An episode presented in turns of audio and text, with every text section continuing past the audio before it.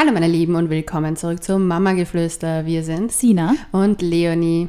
Diese Folge wird gesponsert von Gynial. Egal ob Verhütung, Kinderwunsch, Schwangerschaft, Wechseljahre oder Intimgesundheit, bei Gynial steht das Wohlbefinden der Frau im Fokus.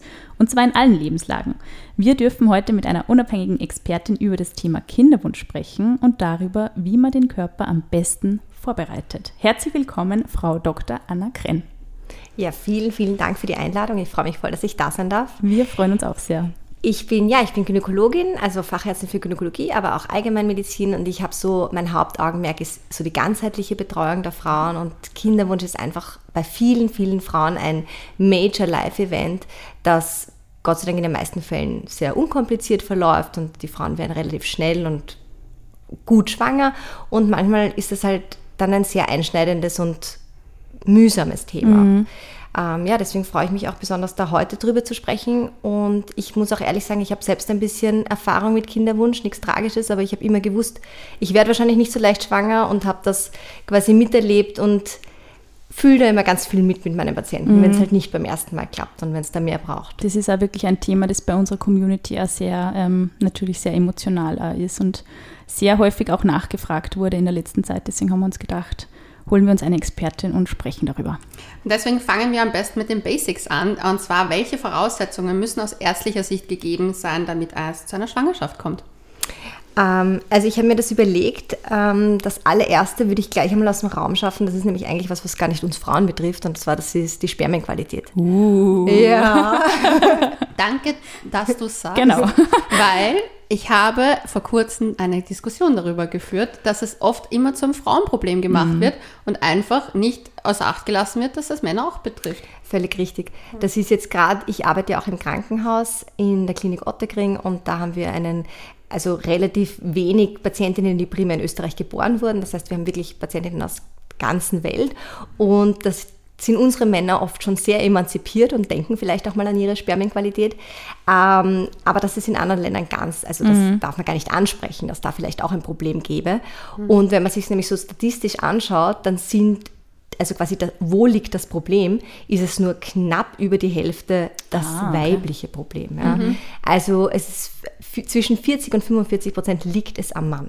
Mhm. Wow. Ja, ich habe das, also hab das damals an einer Followerin geschickt, eben so eine Studie darüber, dass es eben zur, fast zur Hälfte an den Männern liegen kann. Natürlich muss nicht, aber dass man das echt leider immer vergisst. Und das ist irgendwie ein bisschen, ich glaube, ein patriarchalisches System. Das, das ist, ist gleich mal Aufruf, Aufruf an die Lauschis, schickt diese Folge an eure Boyfriends und Männer weiter. Ja, ich glaube, viele achten da gar nicht ja. leider darauf. Auch zum Beispiel, es wird ja auch oft gesagt, man ist sich ja noch nicht so sicher wegen Handystrahlung, ob das so gut ist, neben sozusagen in der Nähe der Hoden das zu haben. Und ja, darüber wird nicht so viel thematisiert, wie es ist immer die Schuld der Frau. Genau, voll. Ja. Und es ist auch ähm, halt total unspektakulär einfach, wenn ich Kinderwunsch habe und der besteht über eine längere Zeit, ist es das, was ich dann bei der Frau abkläre, alles wesentlich invasiver ja. als ein Spermiogramm zu machen. Ja. Und Spermiogramme werden zum Beispiel im Kinderwunschinstitut oder beim Andrologen angeboten und muss jetzt nicht ins Detail gehen, aber im Endeffekt bringt der Mann ein kleines Becherchen mit in der gewärmt quasi, körperwarm. Und das wird unter dem Mikroskop angeschaut und damit wird ein Spermiogramm gemacht und dann wird halt geschaut, sind die, bewegen sich die genug, sind da überhaupt genug drinnen, haben die, haben die auch so diese Schwänze, mit denen sie sich bewegen mhm. können, haben die einen, haben die gar keinen, haben die zwei.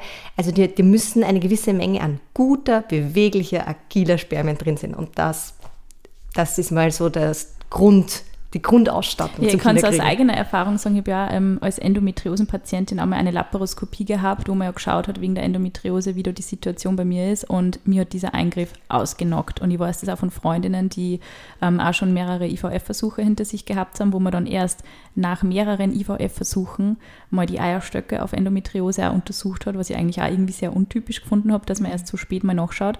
Und man hat das dann auch ähm, entdeckt, dass die halt, dass da sehr viel ähm, Verklebungen eben auch waren und die Herde waren Und die Max der Eingriff ist, ähm, kommt natürlich ganz individuell drauf an, aber auch nicht ohne. Also die, die Frau ist dann schon in, einem, in einer Krankenhaussituation und wird dann schon ähm, behandelt dort. Also das ist nicht so, ach, man geht mal zum Schauen und geht wieder raus und alles ist easy, sondern es ist schon sehr invasiv auch, ja. Völlig richtig. Also mhm. ich hatte auch so eine Endometriose-OP und war auch über Tage ausgenockt und der Teil meines Mannes, den er dazu beigetragen hat, war überschaubar mhm. schwierig. Ja, muss, man, muss man an dieser Stelle einfach sagen, ja. Man nimmt da schon sehr ja. viel, sehr viel auf sich.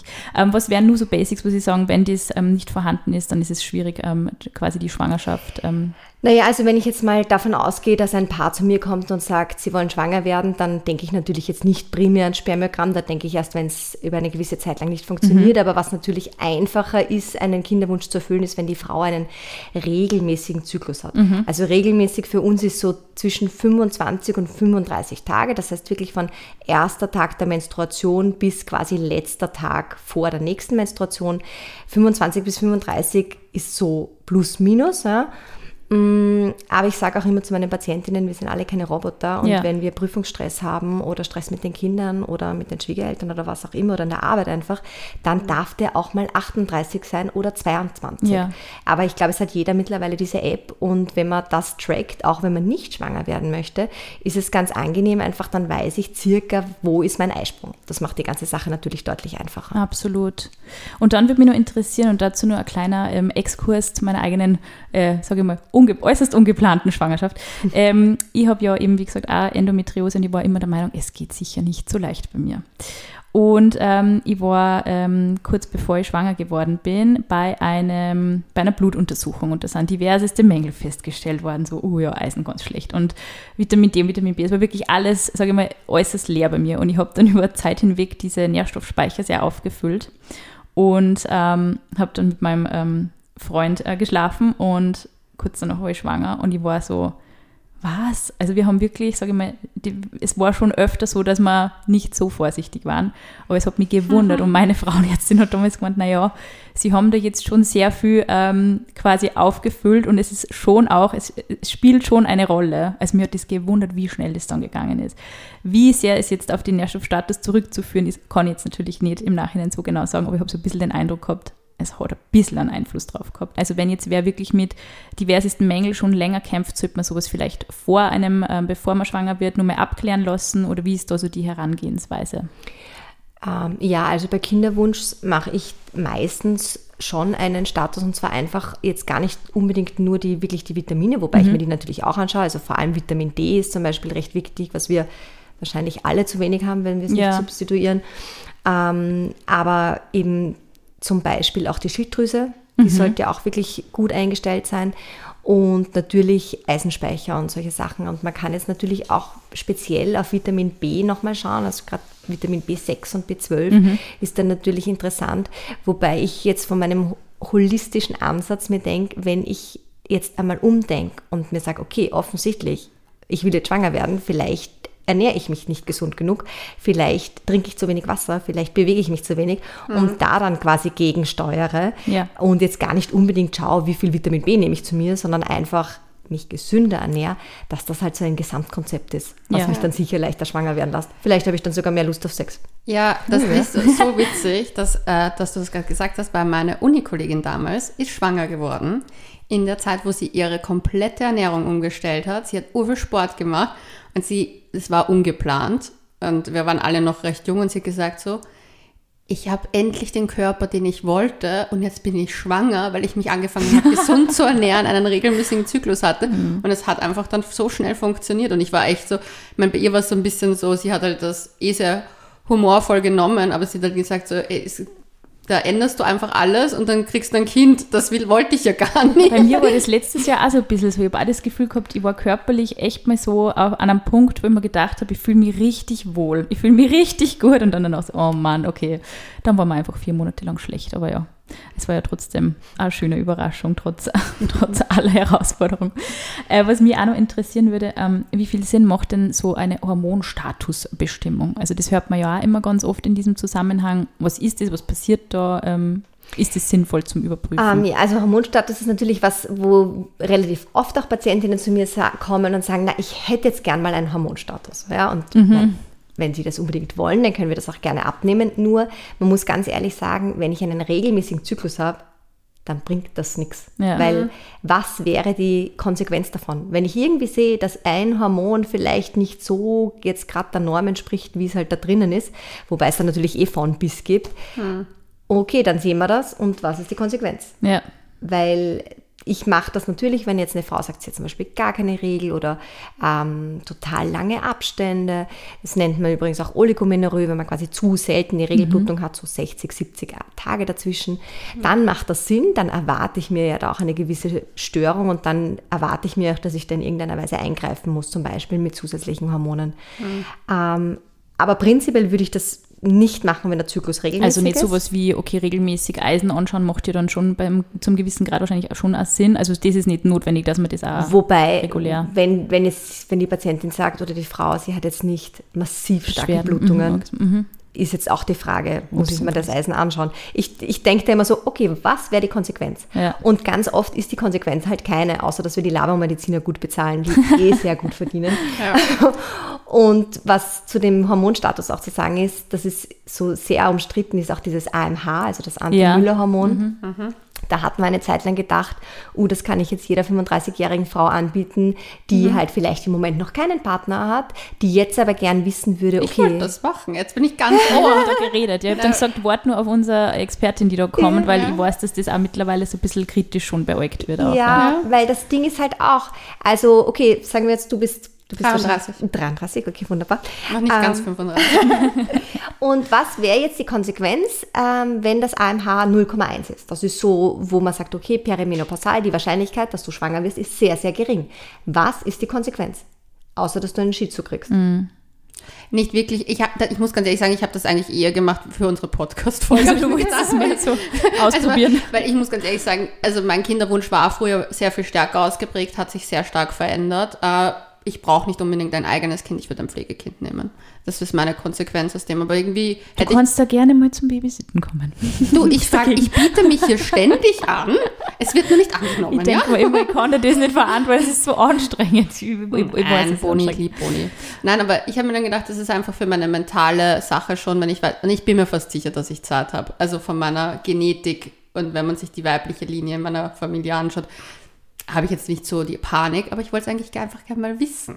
Das ist nämlich Aber auch ich was, verstehe was die Sorge. Also- voll, weil ich wollte nämlich auch gerade fragen, ist es so, äh, was man in der Praxis auch beobachtet, ähm, als Arzt, als Ärztin, dass vielleicht die Leute dadurch, dass das einfach wahnsinnig viel mittlerweile im Internet an Artikeln, Beiträgen, Podcastbeiträgen natürlich auch ähm, kursieren, dass man da vielleicht da immer unsicherer wird und sie so diese ähm, Proforma-Termine ausmacht, wo man mal alles checken möchte irgendwie und dass man dann eigentlich als Arzt vielleicht gar keine so Indikation hat, wo man sagt, probiert es mal, habt mal Sex für eine gewisse Zeit. Ist das, also bemerkst du das in der, in der Praxis dann schon auch? Voll. Ähm, also wobei da ist wahrscheinlich jetzt Dr. Google immer noch unser Hauptfeind. Mhm. Ähm, aber nur kurz nochmal zurück zum AMH und man muss auch ehrlich immer sagen, gell, das ist eine Momentaufnahme. Ja. Das heißt, wenn du heute 0,1 hast, kann es gut sein, dass du in sechs Monaten, zum Beispiel, wenn du dich gesund ernährst und zum Beispiel, wenn du Sport gemacht hast, 0,5 oder 0,8 hast. Wow, ja. wirklich? Okay. Also das ist halt, das ist immer bei diesen Blutabnahmen, das ist eine Momentaufnahme und gerade zyklusabhängig halt auch. Und auf der anderen Seite, mein AMH war zum Beispiel 20 und das ist super schlecht, weil das spricht wieder für polyzystische Ovarien. Das heißt, du hast halt zu Ah. viele Follikelzysten. Ähm, und in dem Fall war es gut, das war dann schon im Kinderwunschzentrum und da war dann, okay, gut, klar, mit AMH 20 wirst du nicht spontan schwanger. Ähm, aber wie gesagt, das ist eine Momentaufnahme und ich glaube, es hat einfach keine Konsequenz. Okay. Also wenn man dann zum Beispiel schon ein Paar hat, das vielleicht wirklich schon über zwölf Monate ähm, es versucht, dann wird man schon sagen, da macht es Sinn, dass man mal diese Dinge kontrolliert. Ja. Aber eben zuvor, wenn man sagt, ich würde jetzt gern im nächsten Monat mal schwanger werden, aber wir haben noch nicht Sex gehabt und ich weiß es nicht, macht es im Vorfeld so keinen Voll, Sinn. das würde ich auch so unterschreiben. Also du hast das jetzt eher schon gesagt, diese zwölf Monate, das ist so eine magische wollte grad Grenze. fragen, was ist ja. so die magische Grenze, an was man sich orientieren Ja, kann? Ich glaube, das genau. wollen viele wissen. So, hey, ich probiere es jetzt sechs Monate oder soll ich nochmal sechs Monate? nervös, ja. Ja, genau. Also zwölf Monate ist so eine gute Grenze, wo man sagt, okay, wir haben jetzt wirklich auch schon wirklich probiert, zum Eisprung Sex zu haben, also optimalerweise so circa die zwei Tage davor. Da gibt es ja auch mittlerweile in den Drogeriemärkten diese tollen LH-Tests. Wenn der LH, also das luteinisierende Hormon, steigt, dann ist ja kurz der Eisprung quasi bevor. Mhm.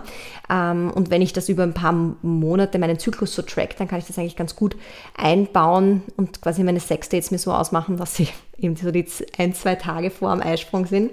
Bei uns war es auch zwei Tage davor. Das heißt, es würde mich auch interessieren, so die, ähm, ich habe das ja gelesen dann, weil ich mir gedacht habe, oh mein Gott, ich habe mit Beinhard verrechnet. Es, war, wir haben, es hat immer gut funktioniert mit meiner Rechenmethode, es hat einmal nicht funktioniert, Gott sei Dank, muss man im Nachhinein sagen. Mhm. Aber ist es so, ähm, quasi, äh, die Spermien leben ja nicht nur wenige Sekunden im Körper, sondern die halten sich ja länger. Wie lange? 40 Stunden. Okay, also schon so lange, wow. Aber ich habe jetzt eine Frage. Ist es dann nicht eigentlich auch schlauer, regelmäßig Sex zu haben, weil das ja immer wieder auch die Spermien im Körper neu gemacht werden? So also das sind die alten Spermien? Nein, nein, aber sie sterben ja auch ab, so dass man einfach ja. regelmäßig ist, weil ich, ich habe immer das Gefühl, es ist so viel Druck auch da. Und wenn man das ein bisschen mehr verteilt und öfter einfach Sex hat, dass es sich ein bisschen ja. trotzdem mehr der Flow ist. Also ich bin absolut pro mehr Sex. Es muss ja. nicht nur um den Eisprung auch. sein. Aber ich habe oft das Gefühl gehabt, meine Freundinnen waren so getaktet. So, mm, jetzt kurz vorm Eisprung, mm. jetzt müssen wir Sex haben. Und ich habe mir gedacht, so, das nimmt dem Ganzen. Ich glaube, wenn man das halt so. Das nimmt dem Ganzen den Sex. Ja. Mm. Nee, das ja. war wirklich mechanisch mm. teilweise. Das war wie so Drill Agency dort. Ja, das ist also völlig richtig. Nur, also prinzipiell ja, Sex, Sex, ist immer super. Ja. Äh, es gibt theoretisch ein zu viel. Also jetzt, wenn man jeden Tag Sex okay. hat, dann wäre es vielleicht theoretisch zu viel. Ja. Aber jeden dritten? Ja, jeden zweiten, dritten Tag go. Ja. Ähm, aber das Einzige, das eine finde ich, was man schon berücksichtigen muss und was ich jetzt auch aus eigener Erfahrung halt sagen muss, die Frauen als Außenstehende schaut das dann so mechanisch eben aus ja. und man weiß aber oft nicht, was da für ein Druck schon drauf liegt und dass das die dann teilweise eh für die selber, die wissen, okay, Sex ist jetzt ein To-Do für mich, mhm. vielleicht sogar für beide und sind dann quasi froh, wenn sie die anderen mhm. Tage da quasi dieses Thema gar nicht berühren müssen. Ja, das kann ich eh nachvollziehen. Ich habe es nur sehr interessant gefunden, weil aus jemandem, der sehr sexuell aktiv war, echt das so, wir haben nur noch mehr an dem Zeitpunkt damit alle Kraft nur daran mhm. und ich fand es halt, ja, ich habe die Person länger begleitet, deswegen, ich habe den Struggle gemerkt, aber ich habe auch gleichzeitig gemerkt, dass man das auch manchmal ein bisschen zu hoch pusht. Ich glaube, ich bin der Meinung, eben auch ein bisschen so in der Ruhe liegt die Kraft und ich glaube, wenn das halt dann nicht Oberthema ist, dass es dann vielleicht auch eher klappt. Weil ich glaube, Stress ist das Schlechteste beim Sex. Ja, voll. Ja, und auch beim Schwangerwerden. Ja. Mhm. Und übrigens auch in der Schwangerschaft und beim Stillen. Also das Stress ist immer total blöd. Stress ist Antistress. Ist, es ist automatisch ist der Stress da, vor allem mhm. sobald das Baby da ist, sowieso. Kann ich bezeugen. Oh mein Gott, es ist wirklich anstrengend gewesen. Was mich nur interessieren würde, aber jetzt erst mit einer Freundin darüber gefachsimpelt, die ist schon etwas älter, hat jetzt ein Kind, würde noch gerne mal ein zweites bekommen und sie hat gesagt, ihre Frauenärztin hat ihr empfohlen, ähm, die Missionarsstellung zu machen. Irgendwie hat das, stimmt das? Haben die, haben die Sexpositionen irgendeine Art von Einfluss auf die Empfängnis? Naja, also theoretisch alle Positionen, wo jetzt natürlich der Penis möglichst äh, nahe am an der Cervix, also am Muttermund hm. ist, sind natürlich gut.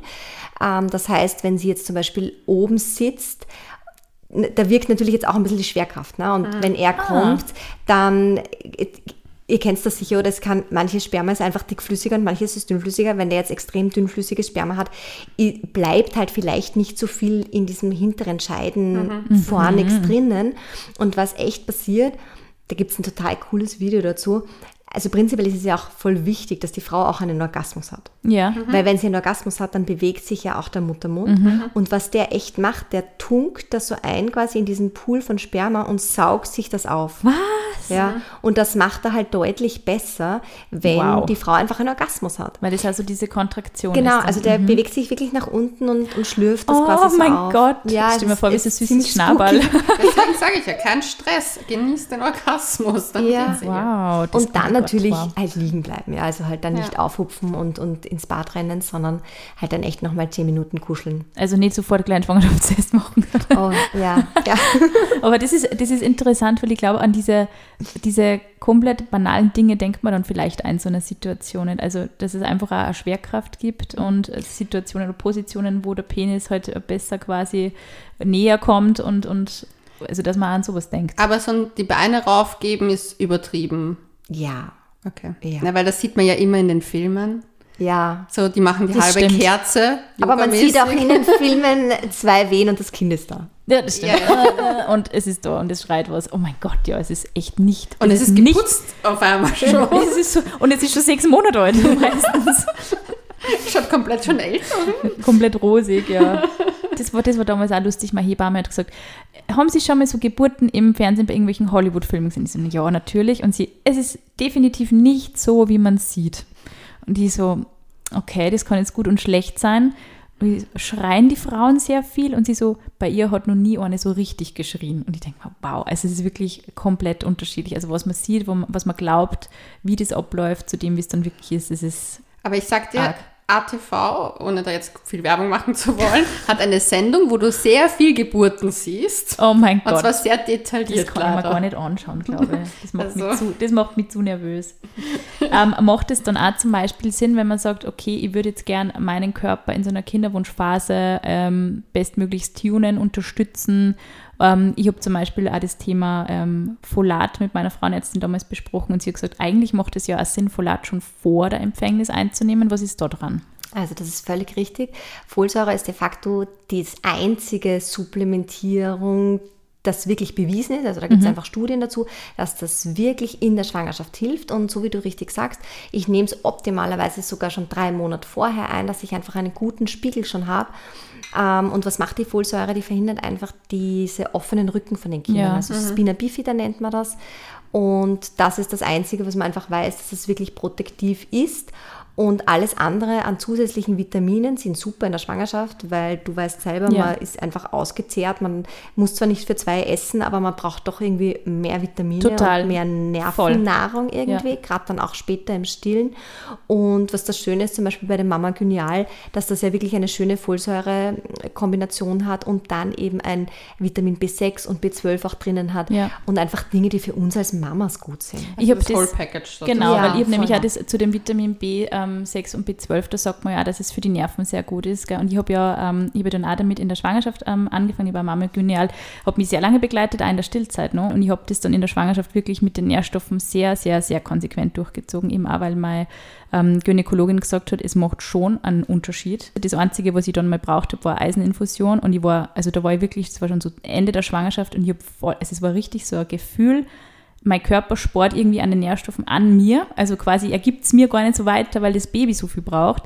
Und das dann schon so Gefühl, man dann so, so ein bisschen leer irgendwie durchs Leben geht und sie denkt, ich kann nicht mehr, ich kann nicht mehr. Und dann war diese Eiseninfusion auch für mich Gold wert. Also das war wirklich für mich sehr wichtig. Und ähm, bei der Folsäure, bei mir war es ja sehr ähm, eben ungeplant, dass ich schwanger geworden bin, aber ich habe es dann auch sofort eingenommen, sobald ich schwanger war, weil mir das auch nahegelegt worden ist, dass es schon sehr, sehr wichtig ist. Genau, also da muss man einfach sagen, es gibt ja theoretisch auch Präparate, die nur die Folsäure enthalten. Und wenn jetzt gerade eine Frau sich zum Beispiel jetzt ein großes Nährstoffpräparat nicht leisten kann, dann sage ich immer da- dann einfach die Folsäure. Das ist das Wichtigste. Und das, wenn die dann kommen und schon schwanger sind, zum Beispiel auch ins Krankenhaus, sage ich ja Folsäure und halt die ersten zwölf Wochen. Und Das dann- ist ja was, was man durch die Nahrung so nicht mehr wirklich aufnimmt oder aufnehmen kann, oder? Also schwierig und vor allem in der Menge nicht, in der man es in der Schwangerschaft optimalerweise braucht. Okay, generell Ernährung ähm, spielt sicherlich eine große Rolle. Ähm, was ist aber mit dem Lifestyle im Sinne von Alkohol und Rauchen? Ich meine, jeder weiß, dass man nicht während der Schwangerschaft rauchen sollte, aber wenn man zum Beispiel, wie man will, man hat einen Kinderwunsch und man ist aber noch, noch Raucherin, wie viel vor sollte man am besten aufhören? Naja, also Rauchen, das ist auch erwiesen, macht erstens die Spermien langsamer und schlechter und auch den Eisprung unwahrscheinlicher und bringt das, die Hormone ein bisschen durcheinander. Also unterm Strich, während man raucht, hat man weniger gute Chancen, schwanger zu werden. wow. Aber es ist keine Verhütung. das stimmt natürlich auch. Das sollte man immer dazu Sollte man auch sagen. dazu sagen. Ja. Und was ist mit Alkohol? So ein, ein Gläschen in Ehren darf man sich noch Also zum Alkohol kenne ich jetzt zumindest keine Studien, die das Okay. sagen. Ja, und ich verstehe auch jede Frau, die im Kinderwunsch ist und dann ähm, das gerade ein Thema ist und dann halt wieder die Menstruation gekommen ist, dann darf man sich auch mal zwei Gläschen gönnen, finde ich. Weil dann darf man das auch ein bisschen zelebrieren, dass dann noch kein kleiner Alien wächst. Ja, und die Ernährung generell ja ausgewogen und gesund wahrscheinlich, aber ab und zu etwas Fettiges ist sicher nicht verboten, oder? Es ist lustig, dass du das sagst mit Fettigen, weil ich habe mich auf eure Frage vorbereitet und habe eine Harvard-Studie gefunden, eine aktuelle, speziell zu äh, Ernährung bei Kinderwunsch. Das fand ich ganz spannend. Und zwar, was man quasi essen soll, ist Lachs, gut, das verstehen wir wegen Ja. Omega-3-Fettsäuren, also das ist zu deinen Fettigen. Ähm, Spinat hat extrem viel Folsäure. Ich liebe Also, Spinat. Ja. Okay. Und Vollkorn, weil das hat Vitamin B5 und äh, B9 und B12 und außerdem, also Voll, also das Spinat und Vollkorn regulieren anscheinend den Eisprung und machen den Oh, Hormon. wow. Ich höre sofort auf, das Zeug zu essen. ich verhüte zwar, aber dass mir jetzt ja nichts passiert, weil es klingt nach meinem komplett, ich komme vom Yoga und genau das würde ich mal machen. Spinat, Lachs und Das ein steht auch oft auf Vollkornbrötchen. meinem Ernährungsplan. Vielleicht ja. auch noch ein pflanzliches Eiweiß. Das Oje. ähm, macht dich nämlich empfänglicher für Spermien. Oh mein Gott, äh, dieses mit, mit den Ölen finde ich auch so, ist dieses Lein, Leinöl oder wie heißt es? Leinsamenöl, das habe ich mal in der Schwangerschaft dann, aber das soll ja auch sehr reich an Omega-3 Ja, sein. ich habe mir genau. Leinsamen sowieso. Ich Ich nehme Ja. die jeden Tag in der Früh. das mit ist meinem das, ich bin wirklich nicht Overall. horglich, aber Ja. ich mag es einfach überhaupt Ja. nicht und ich habe mir das dann immer ins Müsli getan. Es so was Schleimiges, gell? Ja, es ist Ja, wirklich ja. nicht so angenehm. Ja. Ich habe dann nur mehr die Kapseln genommen und dachte, okay, ich kann schmeckt das nicht. gut Oder das Fischöl, mit, mit boah. äh, frisch gepressten Säften geht's. ja, wirklich, wenn es das gar nicht schmeckst. Dann, Genau, ja. dann also, geht's. Also das Nein, ich bin, dann auf, ich bin dann auf Präparate umgestiegen und dachte, okay, ich habe jetzt dieses Öl da im Schrank stehen, aber ich möchte es nicht nehmen. Na, aber ja. Und dann gibt es vielleicht sogar noch was zum Indulgen, was ich auch spannend fand, das wusste ich nicht, und zwar Zartbitterschokolade erhöht anscheinend die Mikrozirkulation der Ovarien, also der Eierstöcke. Oh Ich hau alles Wirklich? von meinem Zaus weg. Nein, ich glaube, du ernährst dich einfach total gesund. Ist doch echt Nein, leider. Nein, ich esse schon so gerne fettige Pizza und manchmal so ein bisschen Genau, Fastfood. aber schau zu deiner Dings, also was du nicht essen solltest, wäre frittiertes zum Beispiel, wegen der Transfette, Sehr gut. Esse ich aber auch eher selten. sprudelnde Süßgetränke. Trinke ich nicht. Ja, Zötter vielleicht solltest Spritze du dazu. Trinke ich auch nicht. Ein Kaiserspritzer wahrscheinlich schon. Oh. Und Soja für die Männer, aber das ist eh klar, weil das Soja halt für die diese Männer? Östrogene enthält Sojaallergie. und das macht die Spermien ein bisschen schlechter. Ah, wirklich? Okay. Du darfst das essen, aber dein Freund nicht. Ich habe eine Sojaallergie, Gott sei Dann Dank. gib's ihm. Wenn seine Spermien schlechter bist, auch weniger schwer. Ab sofort, was, ich koche für dich. Soja geschnetzelt. Ganz viel Soja. Okay, spannend. Okay, das mit dem Soja habe ich zum Beispiel nicht gewusst. Sehr spannend. Ähm, gibt es sonst auch noch ähm, was, wo du sagen würdest, ähm, da sollte man wirklich definitiv die Finger davon lassen? Also auch irgendwie vielleicht im, im Bereich äh, Lebensmittel oder Getränke oder ist es auch, weil ich habe auch mal gelesen, irgendwie so, dass zum Beispiel ähm, Tonic in der Schwangerschaft auch sehr, sehr, sehr ähm, Ich sage, wehenfördernd, oder? schwierig ist. Ja, es ist eher wegen dem Kinin. Also ich habe für meine Patientinnen so einen Ernährungsempfehlungszettel geschrieben und da steht bei mir auch das Tonic drauf, also und das Bitter Lemon, weil es Kinin enthält und das halt einfach nicht optimal ist in Okay, der Schwangerschaft. Ja. Man muss ganz ehrlich sagen, also da steht natürlich auch Sushi zum Beispiel drauf und so ähm, zum Beispiel Hecht und, ähm, und Haifisch und solche Sachen, das sind einfach recht Quecksilber Ja. und, und, und äh, belastet, also Schwermetall belastet. Aber da ist jetzt, das soll jetzt keine Religion sein. Also es ist sehr, sehr, sehr unwahrscheinlich, dass man in Österreich sich zum Beispiel mit Listerien ansteckt während der Schwangerschaft. Ja. Aber man will es ja wahrscheinlich einfach nicht drauf ankommen lassen. Voll, ja, das habe ich mir auch gedacht. Also ich habe mal einmal Sushi geholt in der Schwangerschaft, eben da war ich schon schwanger und habe mir dann auch gedacht, okay, es ist super namhaftes Sushi, passt auch wunderbar, aber ich war dann so, aber riskieren muss man es dann auch nicht. Also es ist dann schon auch, glaube ich, so ein Gefühl, man kann sich dann auch so ein bisschen auf seinen inneren Kompass, der dann extrem laut ist, also ein bisschen verlassen, was der Körper sagt, was er braucht und was er nicht braucht. Also das ist schon, finde ich auch sehr spannend. Ich glaube, deswegen haben viele Frauen dann auch so Food Cravings oder auch so rund um Eisprungzeit auch Food Cravings, weil man halt so, man möchte gerade irgendwie, weiß ich nicht, so einen Apfel oder irgendwie so. Also das bei mir waren es Nektarinen, Äpfel, das war, das habe ich gebinged. Ich habe Obst gebinged. Das war unglaublich. Also das habe ich davor in dem Ausmaß nie gehabt. Ich habe dann auch durch diesen Fruchtzucker ganz schön zugenommen.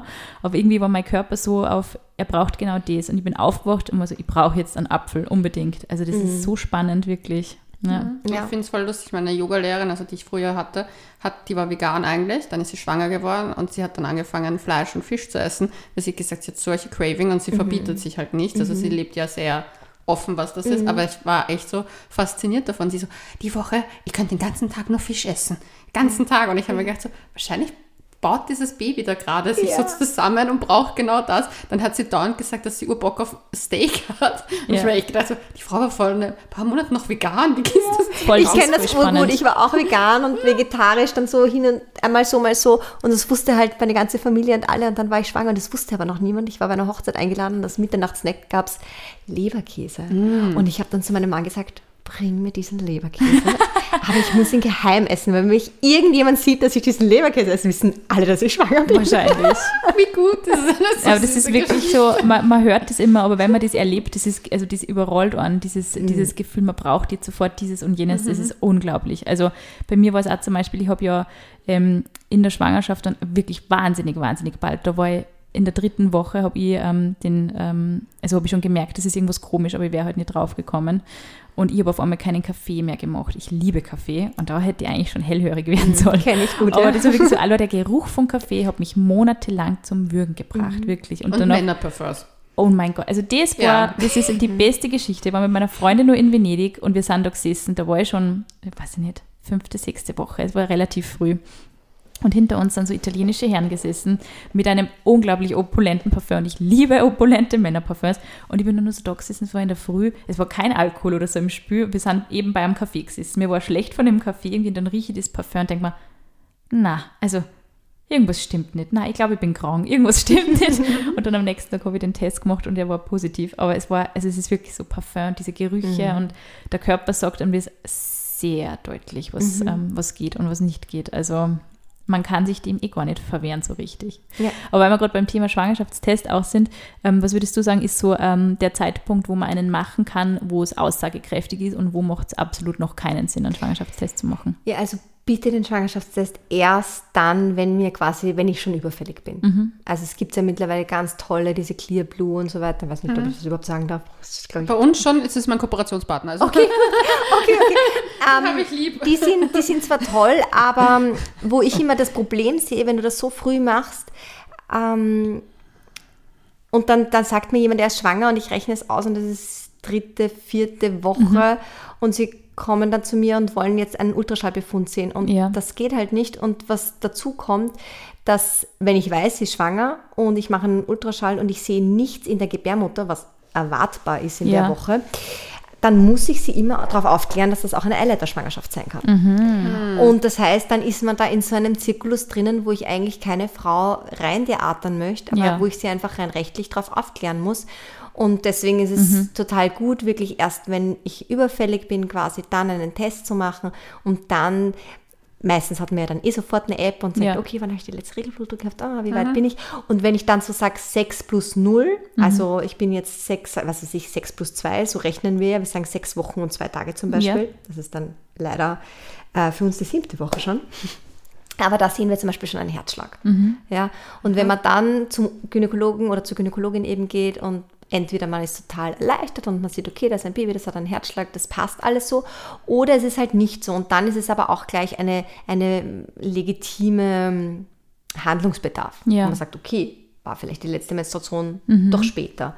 Oder muss ich jetzt wirklich nach einer Eileiterschwangerschaft suchen? Muss man dann schauen. Mhm. Bei mir war das auch so, ich habe auch einen, ähm, einen, äh, einen Schwangerschaftstest eben zu Hause gemacht und habe mir dann, hab dann auch eben gerechnet und habe dann meine Gynäkologin angerufen. Und ähm, das Lustige war ja an dem, also zu dem Zeitpunkt, wo ich schwanger geworden bin, das war, da war ich glaube ich drei, vier Tage vorher ähm, war die Empfängnis bei mir und ich war danach ganz regulär bei meinem Kontrolltermin beim Arzt und man hat logischerweise nichts gesehen. Also die Ärztin hätte nichts sehen können. Das weiß ich noch, sie hat mir nur gesagt, Mei, sie taten so schön schwanger werden. Und ich so, oh Gott, oh Gott, oh Gott, auf gar keinen Fall. Aber ich war doch schon schwanger zu dem Zeitpunkt. Und es ist wirklich, also ein Arzt kann das jetzt auch nicht irgendwie durch magische äh, Schwingungen irgendwie feststellen. Also man muss sich da einfach wirklich Wenn nicht, gedulden. wechselt bitte Arzt. Nein, es ist wirklich also, weil man glaubt nämlich auch, das habe ich nämlich auch, das, die Erfahrung habe ich auch durch die Endometriose gemacht, wenn man glaubt, da immer bei so einem Ultraschallgerät siehst du alles ganz genau. Das ist halt einfach ein Ultraschallgerät, da siehst du gewisse Dinge und gewisse Dinge halt auch nicht.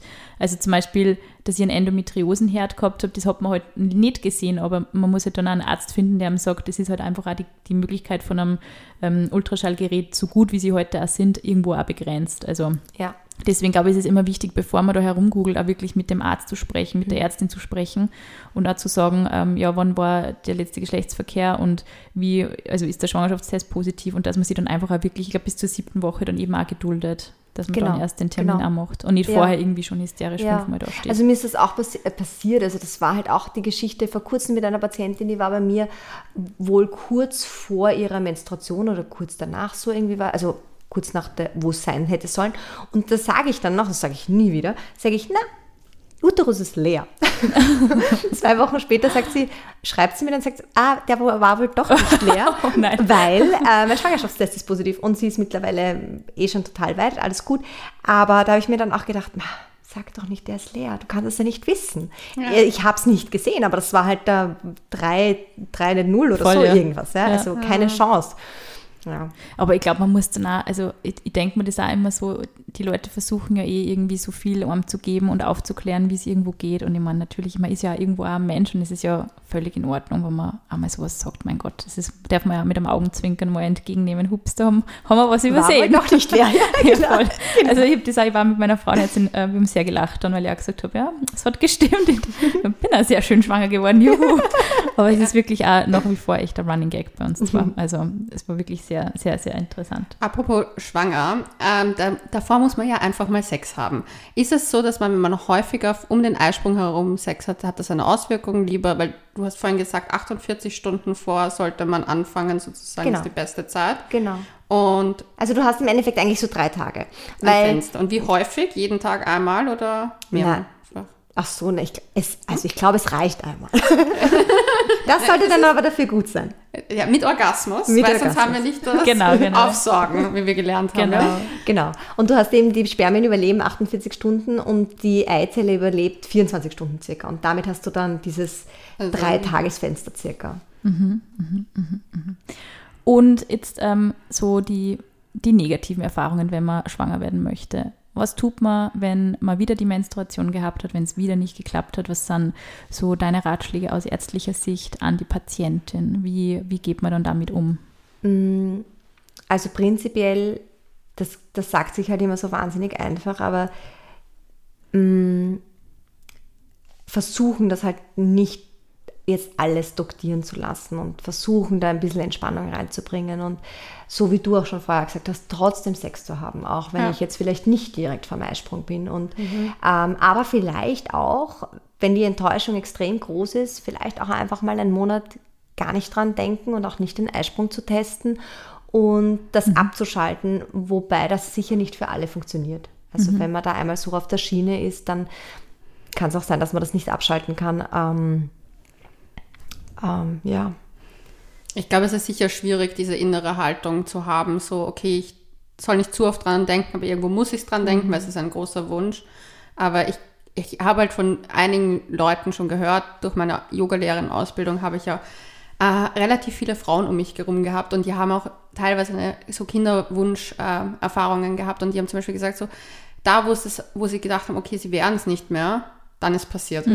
Und ich glaube, das ist einfach, weil irgendwann mal das, dieser Schalter umgedreht war, so, ah, jetzt kann ich eh nicht, lassen Ja. es. Und dann Ja. ist auf einmal doch Nee, ich glaube, es ist wirklich, wie du sagst, Stress ist einfach totales Gift für, für, für, für solche, ähm, sage ich mal, Projekte irgendwo, weil dein Körper ist, wenn er Stress hat, ja in einer Angstsituation, in Ja. einer wahnsinnigen Stresssituation und natürlich da ist, sage ich mal, Blut, Gedanken und die, die Energie ganz woanders, aber halt nicht im Mhm. Uterus. Und ich glaube, das merkt man ja eh, wenn man irgendwie wahnsinnig stressige Phasen im Leben hat oder durch Krankheit. Tod oder so, hat man ja auch keinen Sex in der Regel. Also es ist halt dann irgendwie so, da beißt sie die Katze wirklich ein bisschen in den Schwanz, glaube manchmal kann es natürlich auch sein, wenn ich mir irgendwo anders einfach den Stress mache, jetzt als positives Faktor. Ich kenne das von mir selber. Ich habe dann das irgendwann das Kinderwunschthema aufgegeben, habe gesagt, okay, gut, offensichtlich soll es gerade nicht sein. Ich entwickle mich jetzt im Job total weiter und habe einen neuen Job angenommen. Boom, war ich schwanger. also, ja. Ähm, also, wenn man dann irgendwie sagt, okay, man macht vielleicht was anderes und konzentriert sich auf was anderes. Und ich kenne das von einigen Freundinnen, die dann auch gesagt haben, was weiß ich zum Beispiel, okay, bis 40 möchte ich mein drittes Kind haben und Ja. es klappt nicht, klappt nicht, klappt nicht. Okay, ich bin 40, Party, ich bin schwanger. Und was ist so generell, wo du, also sagt man, also mittlerweile, ich weiß es ja, dass auch die ähm, Statistik mittlerweile so ist, dass jede zehnte Frau bei der Geburt ihres ersten Kindes über 40 ist. Mhm. Ähm, was sagst du so generell zum Alter von Frauen und, äh, Frau und auch vom Mann? Das würde mich noch interessieren. Was sind da so die. Ja, ich also, noch 50 andere Fragen dazu stellen. Spoiler, leider das mit, den, mit dem männlichen Alter, leider, also es gibt ein paar ausgerissene Chromosomenerkrankungen, die dann häufiger sind beim männlichen Alter. Aber wir müssen leider zugeben, dass wenn wir irgendwo wirklich benachteiligt sind und das wahrscheinlich auch noch für die nächsten 100, 200, 300 Jahre bleiben, dann ist es unsere innere Uhr. Und wenn wir schwanger werden wollen, dann haben wir leider dieses Fenster, das die Männer nicht haben.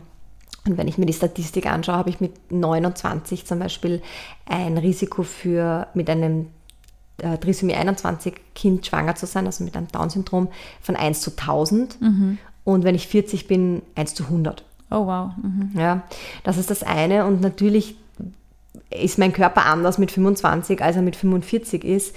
Das heißt, eine Geburt ist jetzt wahrscheinlich, also ist einfach auch risikoreicher und dann zusätzlich muss ich auch sagen, in den Köpfen von uns Geburtshelfern, wenn ich eine 25-Jährige habe, die mit ihrem ersten Kind schwanger ist, dann werde ich die völlig quasi ungeschaut in die Geburt gehen lassen, überwacht die natürlich, aber nehme eigentlich an, dass die normal entbinden wird. Mhm. Wohingegen, wenn ich eine 45-Jährige habe, die vielleicht mhm. schon ihre dritte IVF hinter sich hat, mhm. dann werde ich vielleicht da einen primären Kaiserschnitt machen. Auch okay. um zu mhm. sagen, hey, die wird wahrscheinlich eh nie wieder schwanger. Mhm. Ja, also da ändert sich schon was. Mhm. Da, da, geht man einfach auch als Geburtshelfer weniger Risiko ein.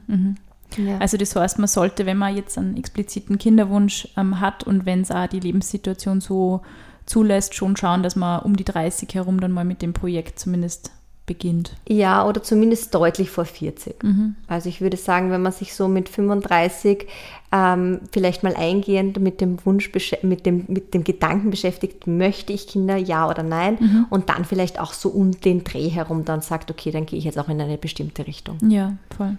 Mhm. Ja.